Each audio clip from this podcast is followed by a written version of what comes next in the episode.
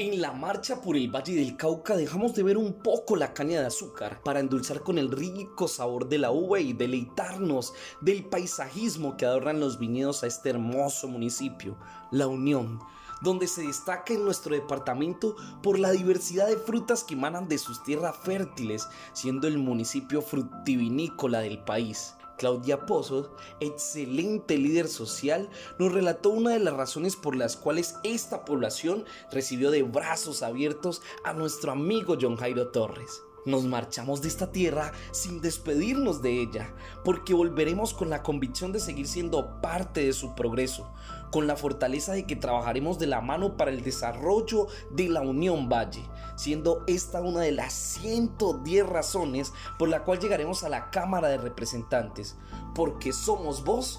para el Valle.